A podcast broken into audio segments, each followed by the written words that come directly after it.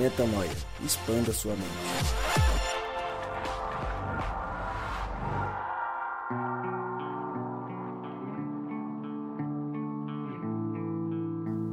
Seja muito bem-vindo, muitíssimo bem-vindo a mais um podcast Metanoia. Chegamos ao Metanoia 113, como eu sempre digo. Meu nome é Lucas Vilches e estamos juntos nessa caminhada. Lembrando você que toda terça-feira um novo episódio é lançado e você pode acessar todo o nosso conteúdo direto no nosso site, portal metanoia.com. Nosso time já está à mesa e vamos depressa para o tema que merece muito, mas muito tempo. Começar com ele que está à minha frente. Ismael Cardoso. Você tá bom, Ismael? Eu tô bem, graças a Deus. Tá na É- paz, tranquilo? Na paz é bom estar aqui de volta. Bom é ter você aqui. Hoje, uma estreia, porque na verdade é a estreia de uma função nova. O B, que vinha aprendendo com o Juan, veio crescendo na carreira, veio evoluindo, já esteve de um lado e do outro, e hoje o B faz um papel misto. Para você que não pode enxergar, eu vou descrever. O B está ao meu lado, em frente a uma mesa de som com um fone. Então ele vai participar gerenciando o podcast. E aí, B, você tá bom? Você tá preparado para isso? Porque, ó, seu cérebro tem que pensar no que tá rolando aí, ó. E também no que você vai falar. Você não vai confundir as duas coisas, hein? Eu, eu tô mais confiante na, na- na capacitação que Deus vai fazer através de mim que em mim mesmo, entendeu? Por isso que eu tô, por isso que eu tô tranquilo. Então, É beleza, tamo a gente tá junto. tranquilo. Satisfação, dou glória a Deus poder estar aqui junto com Tamo vocês. junto. Rodrigo Maciel, você tá bonzinho? Feliz, graças a Deus, depois de uma série tão especial como essa que a gente teve a oportunidade aí de, de participar do que Deus queria fazer ali. Foi legal igreja, demais. Né? Foi muito bom. A gente recebeu vários feedbacks positivos ali, é, por e-mail também, por, pelas redes sociais. Eu queria mandar um abraço para todo mundo que segue a gente aí e dizer para vocês que a gente está empolgado para mais um podcast. Tenho certeza que o Espírito de Deus vai se revelar mais uma vez e vai nos auxiliar nessa caminhada. Sem dúvida nenhuma. E hoje a gente vai fazer um podcast especial naquela linha musical que a gente faz de vez em quando. Hoje a gente vai falar da música Ele É, música dos Arrais. A gente tem feito várias músicas legais e antes de gravar hoje, todos já tinham ouvido por várias vezes nos seus Spotifys da vida, no YouTube, enfim, cada um ouviu de uma maneira, mas hoje, agora, antes de gravar, a gente ouviu mais uma vez. E que música poderosa essa, né, Rô? Uma música que eu tava ouvindo agora e ela é, entre aspas, óbvia, né? Porque ela descreve o Cristo. Mas é uma música que, de tão óbvia e de tão simples, ela é muito poderosa, porque ela vai bem no cerne do que é, o, do que é Jesus, né? Muito, e, e é muito interessante, né? Tudo que os arrais compõem é, sempre vem muito carregado de profundidade, né? Sim. Então eles conseguiram numa letra ou nu- numa proposta simples colocar muita profundidade Sem dúvida. que dá pra gente refletir bastante sobre Até isso. porque eles são muito poéticos, né? E nessa brincadeira da poesia deles, você chega sempre numa conclusão muito forte, né? Sim, é sensacional. Vamos começar a falar da música então? Eu vou, como a gente está acostumado a fazer quando a gente faz esses musicais, eu vou ler um trecho e vocês grifem falando aquilo que vocês é, mais é, têm de atenção na, na letra. Fala aí, Se o Isma. B deixar, né? Se o- ah, não. O B, então, o B normalmente ele faz o seguinte: ele, não é que ele não deixa. Ele não deixa você falar dessa parte só. Ele, fala já vem com última. o final, já vem com a próxima música, já vem Spoiler, com o próximo é CD. Ele já, tem, né? ele já tem o próximo CD dos Arrais na cabeça Ele vai falar nesse podcast. e nem os Arrais sabem ainda que vão fazer esse CD, entendeu? Mas o B já sabe. Ah, você que tá ouvindo o Lucas, perdoa ele, tá bom? Vamos na música então, tá bom, B? Vai Vamos lá. A música começa da seguinte forma: No deserto de quem eu fui, eu tinha sede.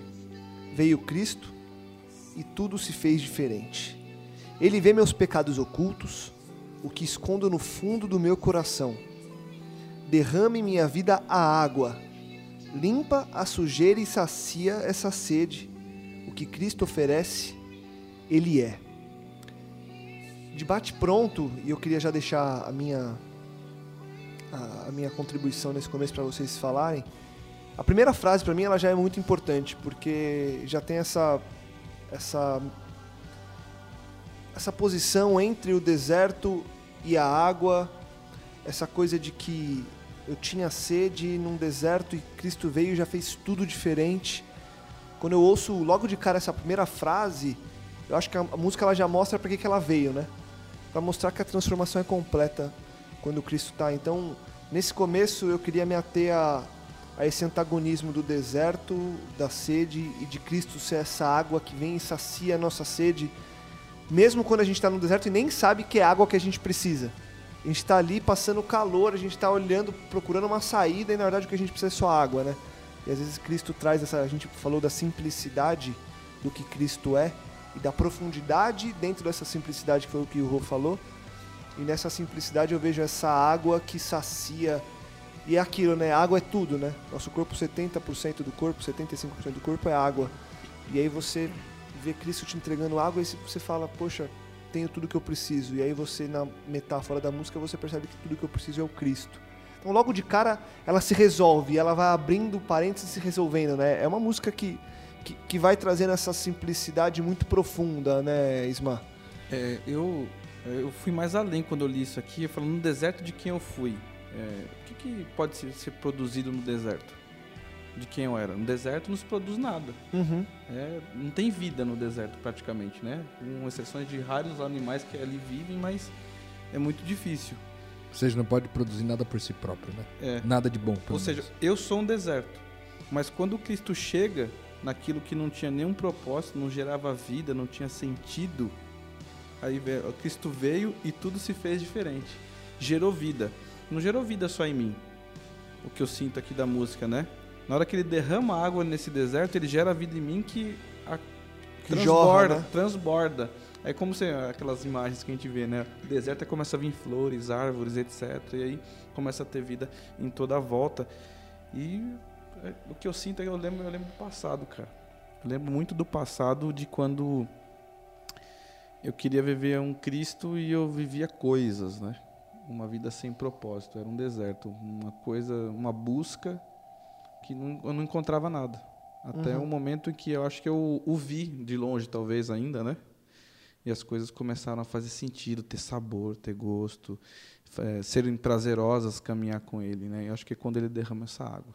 Sabe que me veio à cabeça uma reflexão que eu tive outro dia. Eu tava no carro com a Adri e a gente tava ouvindo uma música que eu acho que não era essa, mas não lembro se era, enfim.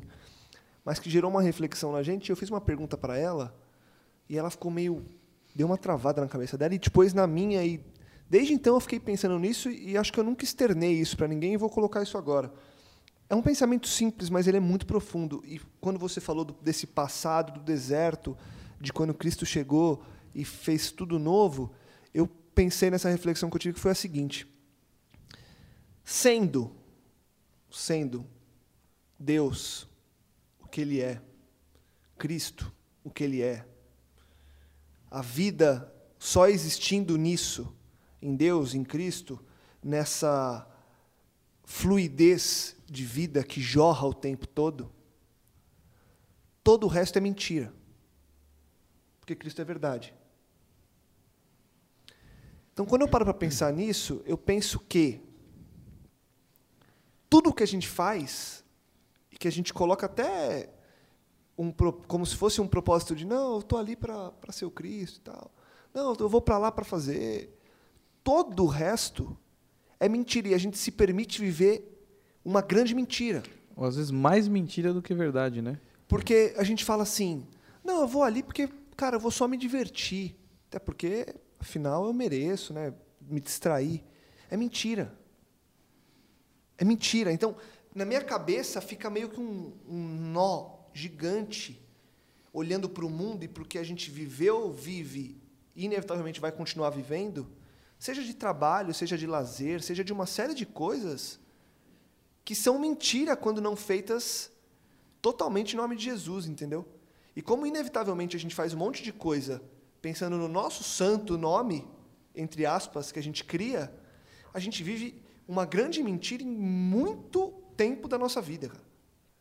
É mentira. É- e o que é mentira? É algo que não existe.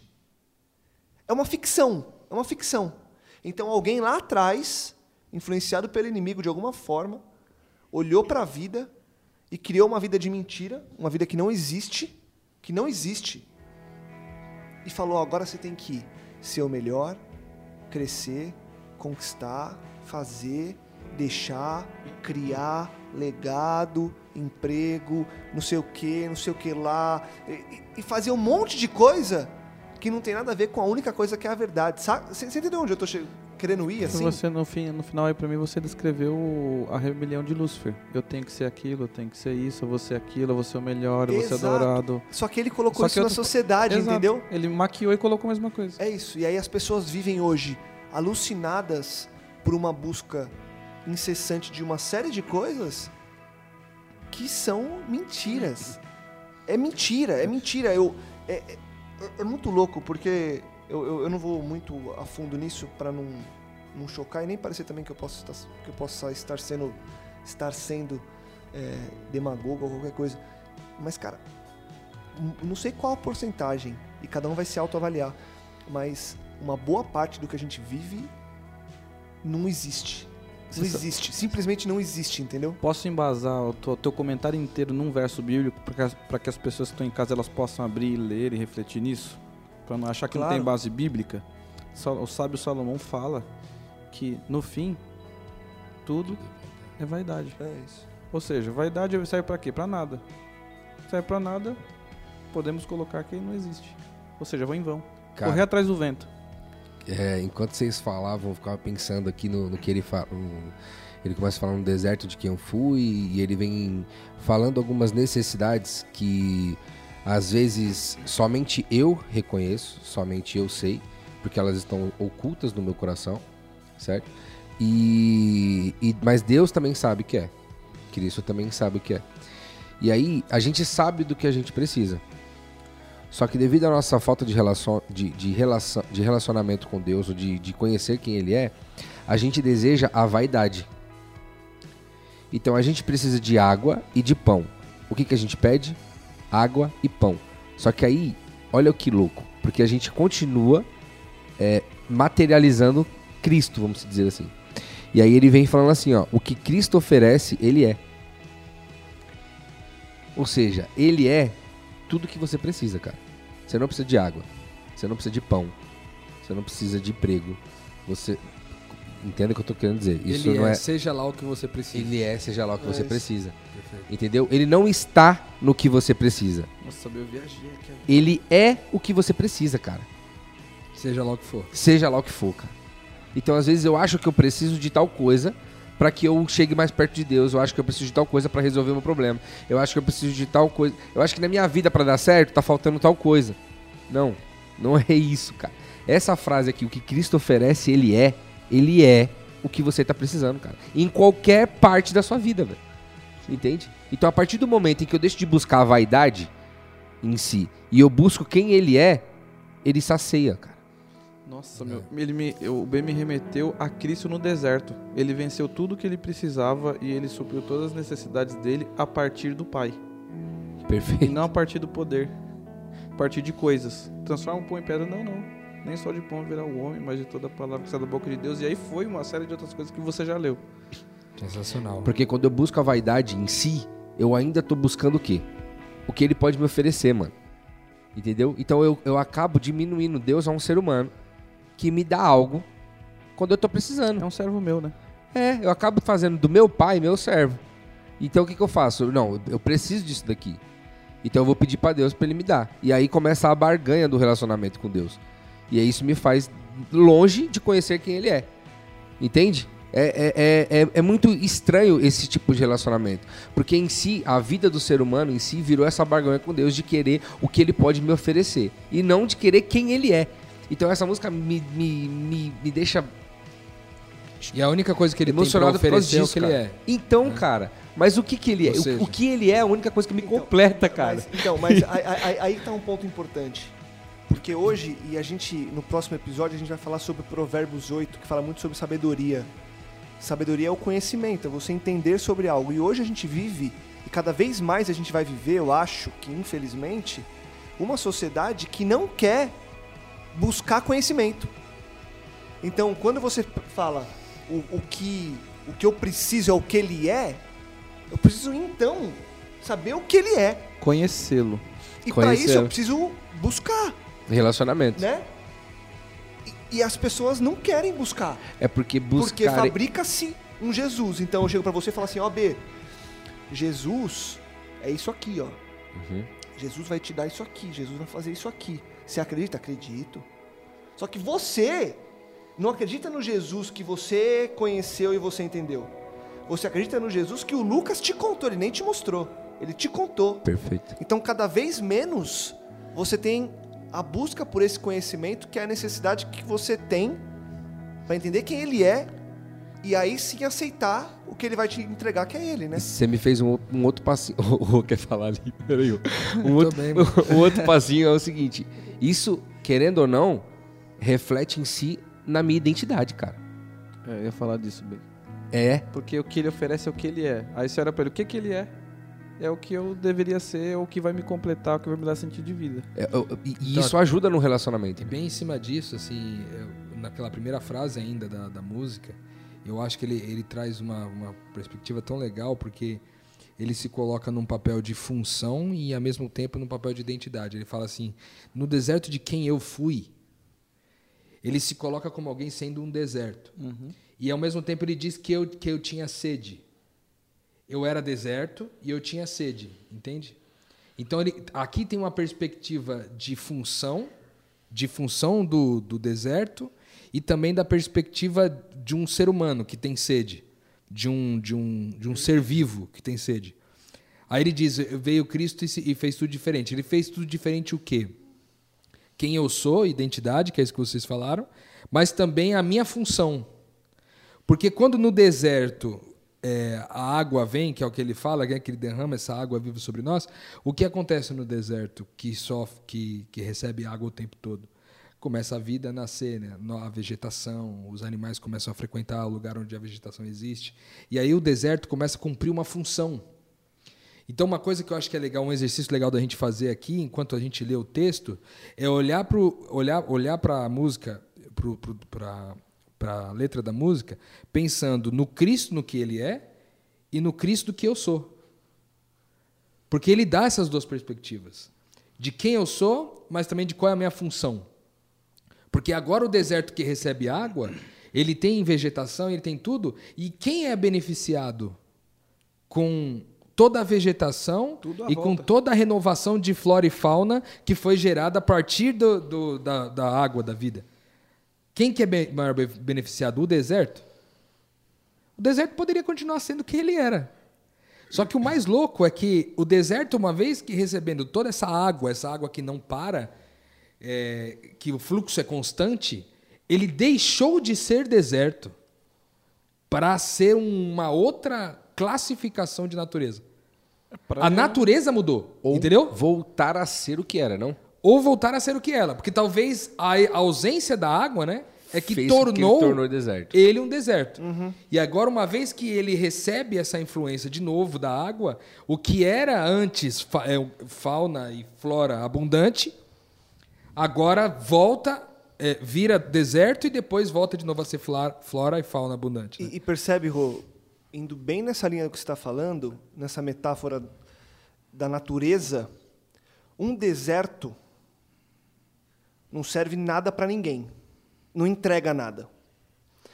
Uma floresta só existe para servir algo para alguém, Exato. seja uma árvore para outra árvore, como a gente eh, já falou em outros eh, episódios aqui do, a gente já falou desse exemplo, seja a própria vegetação para os animais e seja num ambiente perfeito a própria vegetação para o ser humano que não ataca, mas usufrui daquilo que a floresta agora é. Então, o deserto só é transformado em uma nova natureza para servir o outro. É isso aí. É isso, é isso que é mais sensacional, porque o que você está falando é assim, é, essa mudança. Por isso que ele fala no final, veio Cristo e tudo se fez diferente, ou seja, a natureza era diferente, a mudança mudou a natureza da coisa. Ele não falou que ficou melhor, ele falou que ficou diferente, entendeu? Por quê? Porque a natureza era outra. Então, quando, por exemplo, a gente está falando dessa entrega, dessa doação, a gente, é, tem um, um estudo que diz que se não houvesse, por exemplo, toda a mata amazônica tivesse sido eliminada de um dia para o outro, não haveria mais vida na Terra. Entende?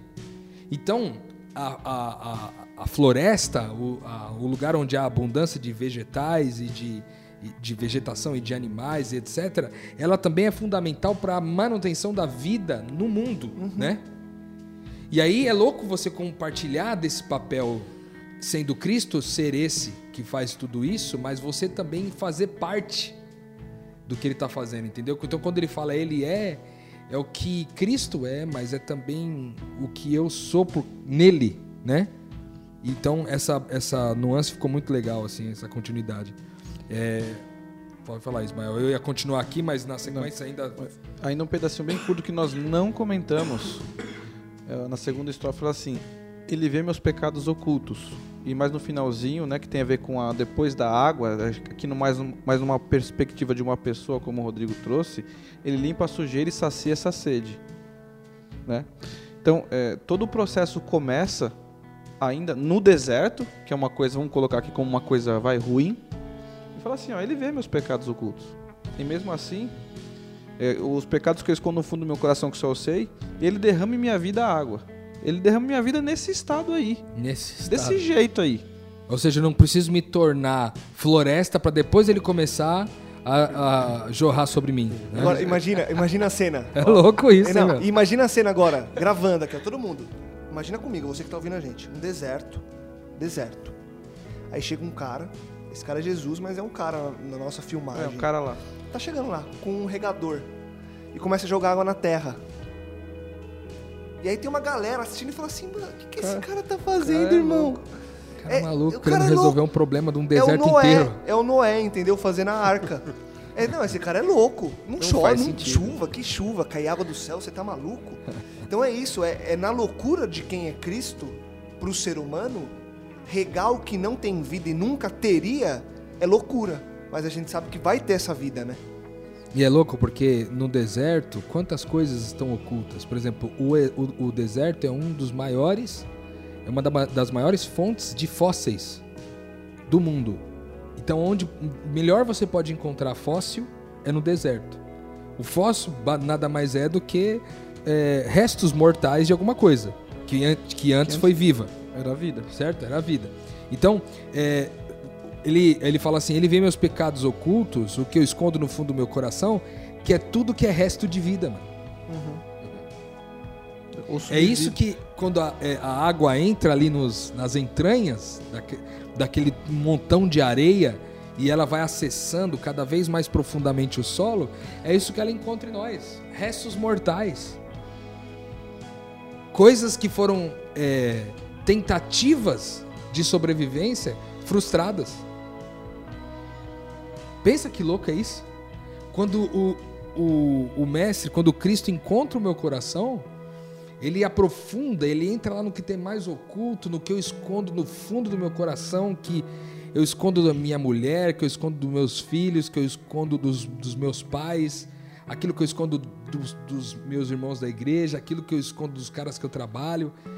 Aquilo que eu escondo, aquilo que é resto mortal, aquilo que é tentativa de sobrevivência, ele vai lá no fundo, encontra tudo, e aí o texto diz assim: é, ele derrama em mim vida, em minha vida, água, e limpa a sujeira e sacia a sede. Ou seja, ele cumpre dois papéis, um sendo aquele é, eliminando aquela história de tentativas frustradas, e aí me vem à mente aquele texto de Paulo que ele fala assim: uma coisa eu faço, esquecendo-me das coisas que para trás ficaram, prossigo para o alvo. Ou seja, o mestre vem e limpa toda aquela sujeira e sacia definitivamente a sede né, que a gente tinha. E uma sede por quê? Por vida. E é exatamente o que ele oferece, é o que ele é. Sensacional. Espetacular, espetacular. Posso continuar? Posso? É, continuar. A gente quase é, zerou a música com duas linhas de música, né? Ela vai repetir, né? Não, e, e não, e porque o- o- as primeiras duas linhas já trazem Falam exatamente muito, né? o propósito da música, já fala sobre Cristo, e, e eu acho que a gente consegue. É que, é que a gente olha uma, uma frase e a gente acaba tirando. A gente viaja, a gente vai no deserto, a gente vai no- na tentação, a gente vai na floresta. É, mas é que o, o autor aí, o- os arrais, né? Eu acho que eles são altamente inspirados, cara. São- Esse, o, o autor usa raiz ficou tipo quando fala Sandy Júnior, né? É, o Sandy Júnior, É, né? uma pessoa só, mas são duas. é que eu queria falar, ia falar o nome deles, mas eu só conheço o Thiago, o outro eu não sei o nome. Não- Você lembra, o B? É, André e Thiago Arraes. Aí, boa. Continuando então, vamos zerar a música de verdade. No escuro de quem eu fui, eu tinha medo. Veio Cristo e tudo se fez diferente. Ele enxerga o que vejo no escuro, o que escondo no mundo, o que escondo do mundo no meu coração. E espalha o barro que ainda faltava, abre a janela para a luz me encontrar. O que Cristo oferece, Ele é. Você tá rindo porque alguma metanoia chegou aí, hein, B? Fala aí. Não é nem metanoia, mas é. É uma coisa que, que me pegou muito na, desde quando me ajudaram, vamos dizer assim, na, a me livrar ou a, me mostrar esse Cristo que me livrou desse deserto, vamos dizer assim, ou que tem me livrado desse, desse deserto. E quando a, a frase vem aqui, ó, no escuro de quem eu fui, eu tinha medo, cara. Medo do quê? E isso é louco, porque eu me vi nessa. Nesse, você lendo, eu me vi nessa parada aqui. Porque eu escondo do mundo, mano. Eu, eu escondo do- o, que o Rodrigo falou lá, é, das as minhas atitudes. O que que eu, por que, que eu escondo isso? Porque no final das contas, mano, eu tenho medo, mano. Eu tenho medo que todo mundo olhe pra mim, entendeu? E descubra, na real, o que tem no, no fundo do meu coração, cara. Que é aquilo que realmente eu sou de verdade. Aquele saco de lixo lá, entende? E que talvez eu seja rejeitado por isso. E, e Quando boa. elas descobrirem de tudo isso, talvez elas me rejeitem. E talvez aquilo que eu diga não faça tanto sentido. E aí eu vou ser acusado, vou ser julgado, vou ser amassado. Entendeu? Então eu sou um deserto, cara. Se, eu- se todo mundo descobrir que deserto que eu sou, que que eu, eu não vou me tornar floresta nunca. Entendeu? Então eu vou só descer, descer, descer, descer, descer, descer, descer. Eu vou piorar o que eu sou, cara. Entende? Só que na perspectiva do que Cristo me oferece, Ele é, isso muda, cara. Isso muda, porque a partir do momento em que todos sabem que eu sou deserto, entendeu? Eles não podem me acusar de mais nada. É verdade. Esse, Tem um- esse medo aqui, rapidamente, eh, eu acho que as pessoas que ainda talvez não tiveram um encontro íntimo com Cristo, um encontro de relacionamento, sempre que no escuro de quem eu fui, o cara tá falando da vida dele de de coisas ruins, cara. É isso de aí. ignorância, né, cara? É de ignorância de, de atos que ele sabe que talvez, atos que ele sabe que talvez, não seja, aquela, não seja a vontade de Deus. Eu tinha medo, medo de quê? Medo de ser punido por Deus, além das pessoas. Tem o aspecto das pessoas que o B trouxe, que às vezes a sociedade nos, nos culpa, mas eu tenho medo, que às vezes não me relaciono com o Pai, né? eu me relaciono com o Senhor. Eu tenho medo que o meu Senhor me puna das coisas que eu faço. E que essa punição ela se estenda até, ao, ao popularmente dizendo, ao fogo do inferno. E quando Cristo chega lá, no meio dos meus pecados ainda tem, ele joga água e gera vida, e ele acaba com esse medo aí, ó. E você vê, ele atrela uma. Ele fala, no escuro de quem eu fui, eu sempre, quando eu penso na questão da escuridão, eu sempre penso numa falta de revelação, sabe? Numa falta de luz. Ou seja, ele está dizendo assim: eu era a escuridão. Eu era alguém sem nenhuma presença de revelação e de luz na vida. E por isso eu tinha medo. Porque não havia revelação de Deus na minha vida. Eu não conhecia a face de Deus. Eu conhecia talvez o que ele poderia fazer contra mim, como Ismael disse. Mas eu não conhecia, eu não conhecia quem ele é. Eu não experimentava a relação de quem Deus é. E por isso essa revelação não tendo chegado ao meu coração, tudo permanecia escuridão. E porque tudo permanecia escuridão, o que, que a gente sente na escuridão? Insegurança, medo, porque a gente não sabe se a gente pode se defender ou não, o que, que eu posso fazer. Eu não, eu não sei o que tem do lado de lá. Eu não sei o que pode me encontrar do outro lado, entendeu? No próximo passo, você está no escuro, né? Exato. E aí você vem medo de um monte de coisa. O medo de morrer, o medo de ser rejeitado, o medo de ficar doente, o medo de todos os outros medos. Por quê? Porque eu não conheço a face do Pai. Porque quando eu conheço a face do Pai, há a revelação sobre mim. De novo ele vem e fala, então veio Cristo, tudo se fez diferente. Da mesma forma que antes era deserto e ele fez floresta.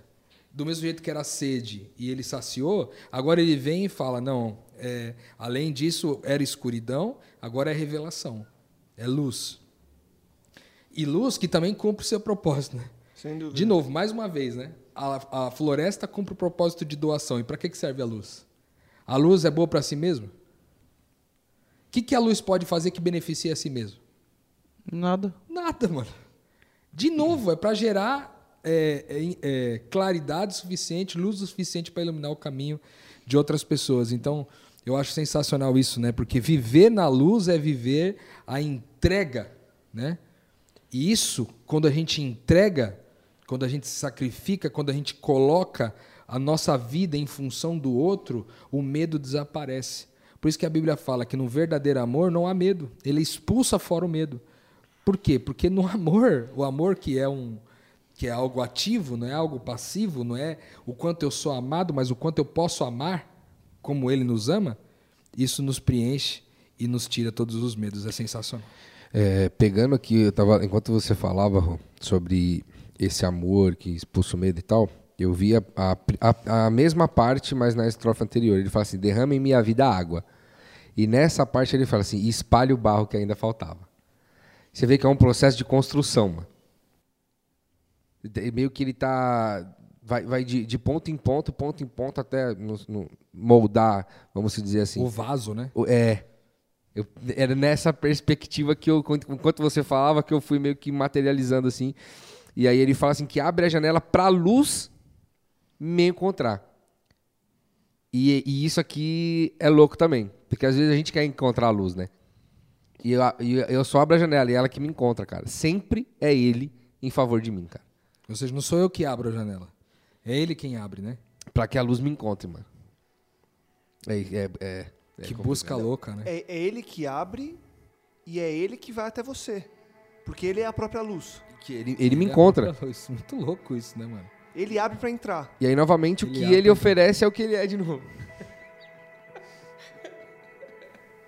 Agora, pensando, é, tentando levar, levar um pouco a fundo o significado do que eles quiseram é, trazer aqui do que, e de onde a gente está chegando, a gente chega em um ser que somos nós hoje, em processo de formação, então Cristo espalhando uma, uma ação contínua em nossa vida, que acho que é a santificação, espalhando o barro que ainda falta, para que a luz nos encontre, para que não haja mais escuridão, para que não haja mais sede e para que eu possa viver essa vida de floresta e não de deserto. Que vida é essa agora? Que vida é essa quando eu chego aqui no, na final dessa estrofe e a gente olha um para outro e fala: Uau, está acontecendo isso, está acontecendo isso.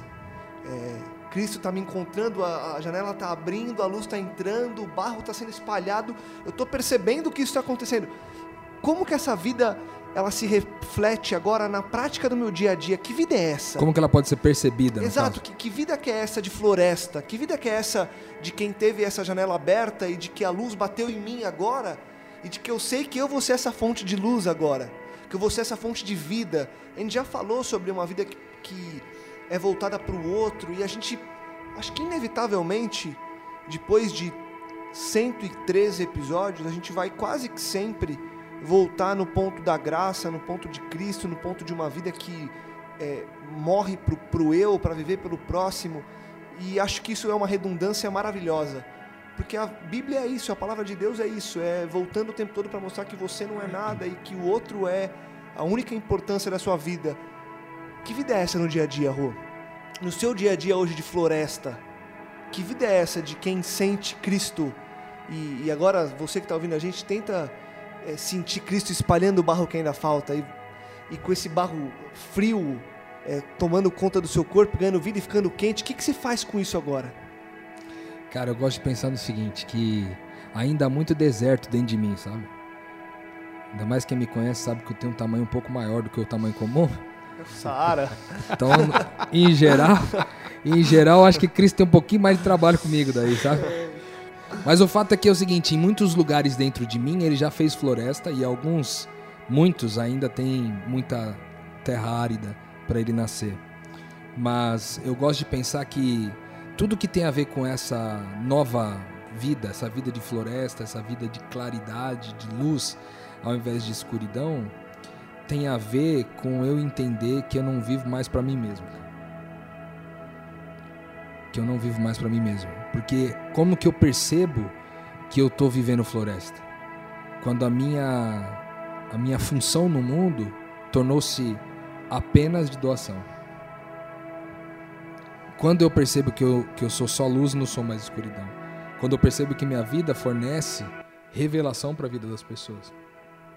Eu estava até pensando aqui enquanto estava lendo o texto, que eu poderia dizer assim, talvez fazendo uma pedindo uma autorização aí para os arrais e fazendo uma leve adaptação é, à nossa compreensão dessa letra, poderíamos dizer é, algo do tipo: veio um, veio um Cristo e tudo se fez diferente.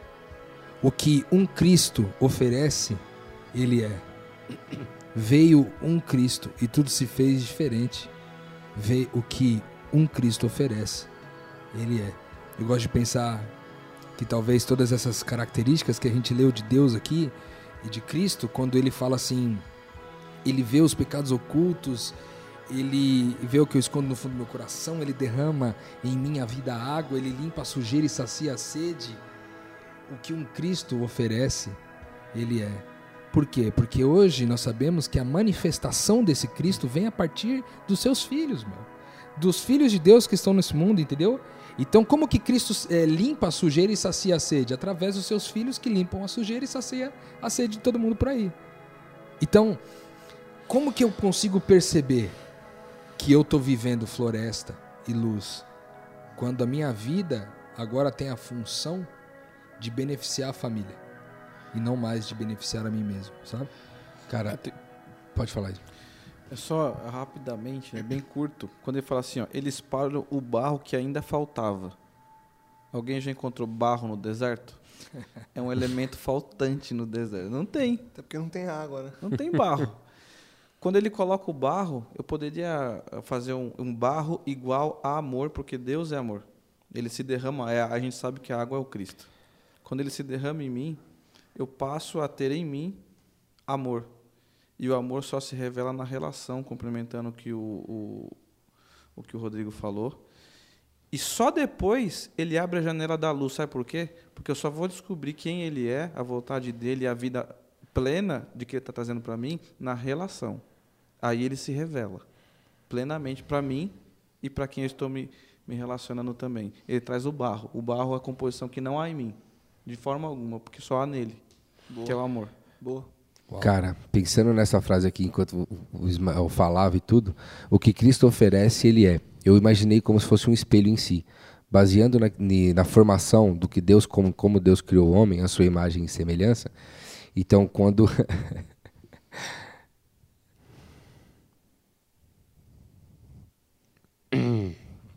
Foi mal.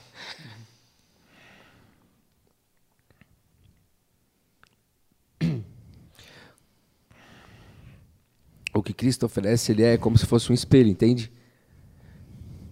De quem eu posso ser. Glória a Deus, mano. E a, a minha vida é uma vida de doação, entende? assim Deus. como ele se doa, cara. Oh, Deus. Então, é, a, a, a perspectiva em si do que Cristo oferece, ele é, me faz entender quem eu sou também, cara. Show. Nossa. Uau. É, e aí, para complementar, eu tenho, eu tenho que ser o, o, o, como posso falar? De volta para casa. É, o Exato, eu sou, vem, eu sou o motorista da rodada. Eu preciso seguir aqui para a gente acabar e zerar a música como eu brinquei há pouco. Ele quando no final, ele vai concluir o que a gente já concluiu. Eu vou ler para a gente concluir a música e vocês em cima desse, dessas últimas é, frases, últimos versos, vocês concluem o que vocês ainda tiverem que concluir. Eu acho que o B concluiu bem, é, falando sobre esse reflexo de quem Cristo é e, e, de quem Cristo é em nós agora, olhando, né? E na música ele vem com duas linhas dizendo luz do mundo, água viva, Cristo, ele é Cristo, ele é Cristo. E a gente já falou sobre ele ser a luz, ele ser a água, e sobre ele ser o Cristo, que é tudo isso, é o significado de tudo. E aí quando ele vai encerrar a música, ele faz um último, uma última estrofe que diz o seguinte: ele tira o pecado do mundo, planta a esperança na terra do meu coração. Cristo, pão que alimenta o faminto, vinho esmagado e servido na cruz para todo cansado. O que Cristo oferece, Ele é. Eu queria só deixar minha contribuição para esse final e vocês trazem a perspectiva de vocês. Para mim, me chama muita atenção ele trazer agora na poesia que ele criou, dizendo que a terra, onde há a possibilidade de haver plantação. No deserto, não se planta nada que vá gerar vida. Você tem lá o cacto que vive por ele mesmo. Você tem certas plantas e certos animais que vivem por elas mesmas. E aqui ele diz, e eu gosto de pensar que no meu coração, bem no fundo, no que eu sou, no que resta de mim, tem terra para ser plantada. E Cristo enxerga essa terra e vai e planta, que é a esperança que vai nascer no meu coração, porque ainda tem terra dentro de mim. Ainda tem terra fértil, por mais que eu seja um deserto, e o Rô falou da quantidade de é, deserto versus floresta, no começo a 99% de deserto. Esse 1% é só Jesus que vê, porque é o que está dentro do meu coração, e ele enxerga e ele planta. E essa pequena porcentagem que foi plantada é o que faz continuar essa, esse fluxo, nova vida ser gerada, nova vida ser gerada, e quando você vê o que era 99 para 1, está 1 para 99 agora. Continuando o processo, que nunca acaba, que a gente sabe. E aí um outro ponto que para mim é o que eu deixo como encerramento meu aqui, é quando ele fala sobre ser o vinho esmagado e servido na cruz. A gente fala sobre ser o Cristo e tudo mais, e hoje acho que a gente podia falar, é, somos todos uva. Porque o vinho só existe porque ele existiu a uva, a uva foi esmagada, né, mano? E a uva ela foi cumprir o seu plantada, papel, ela e a- precisou ser exato. esmagada, né? E ela foi plantada e uma semente virou essa uva e agora a uva foi esmagada. Então, se Cristo é essa uva que se oferece na cruz, eu também tenho que ser essa uva que virou vinho e tem que se oferecer na cruz. Todo dia, toda hora. E, enfim, pra mim isso é um, é um, um belo final aqui da música. Rô, Isma, B. Cara, o que, que eu vou falar mais depois disso? O que me fascina também, só complementando do Lucas, que o Lucas falou muito bem, mas é a parte do que, de novo, daquilo que se iniciou lá, que a gente veio falando no, no decorrer de tudo, mas no final é como se Cristo se colocasse em toda a matéria, sabe? É como se ele se materializasse tudo do que, a gente, do que a gente precisa em si. Aí ele fala assim que ele é o pão, ele se torna o pão. Você precisa de pão, então ele se torna o pão ser o vinho em si, ele, ele se torna a uva esmagada, então. Ele se torna a, a farinha amassada ali pra, pra sovada pra fazer o pão. Não, sabe o que, que ele se torna aqui no final? O quê? O sacrifício, mano. Que era o que a gente precisava por último.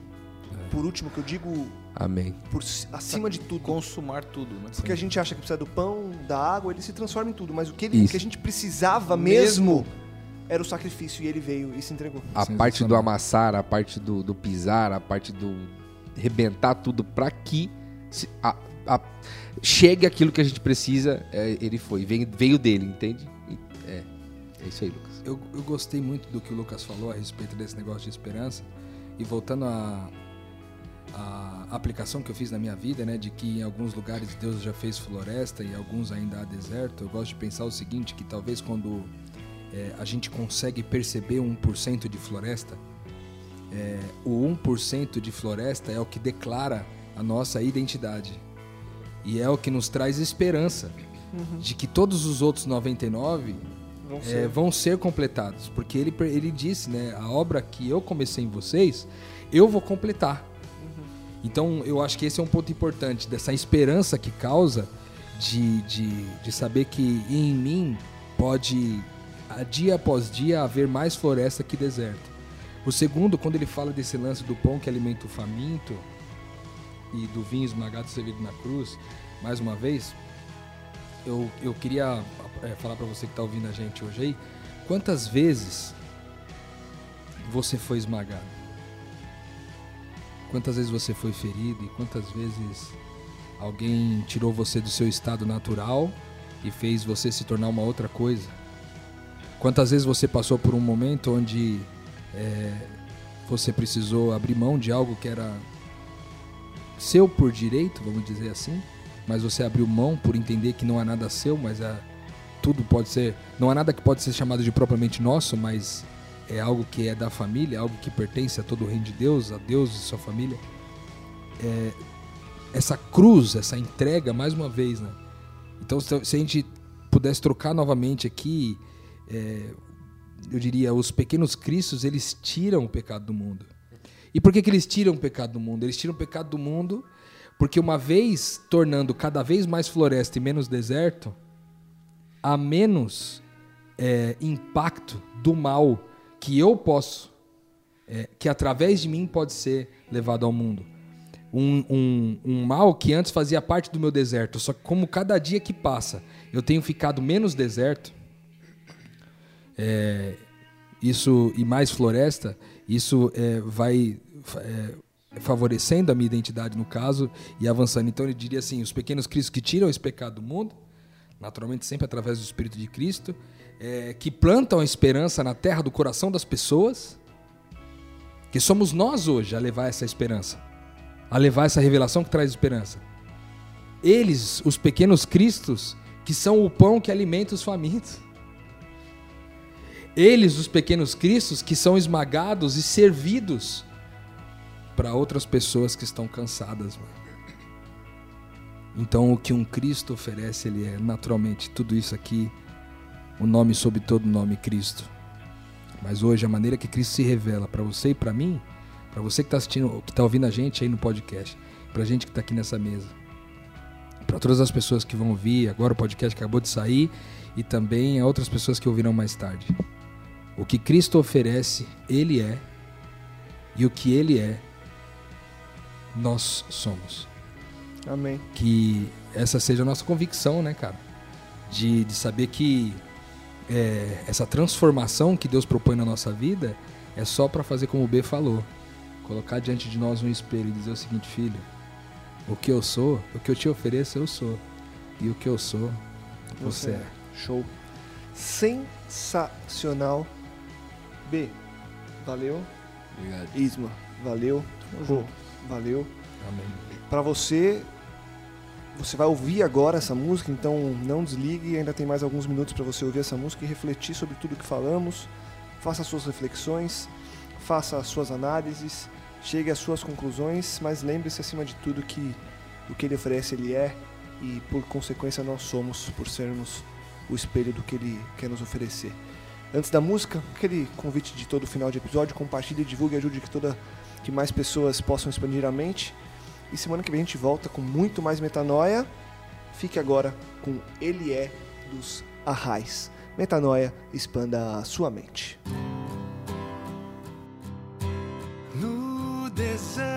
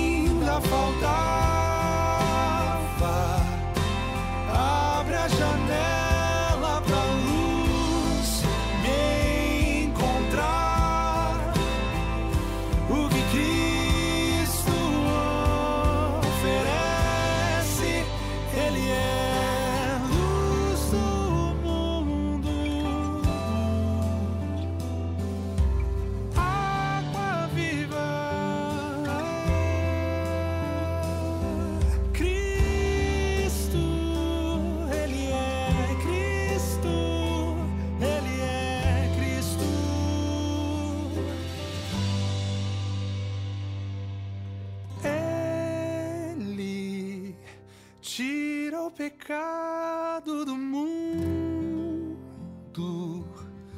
planta a esperança na terra.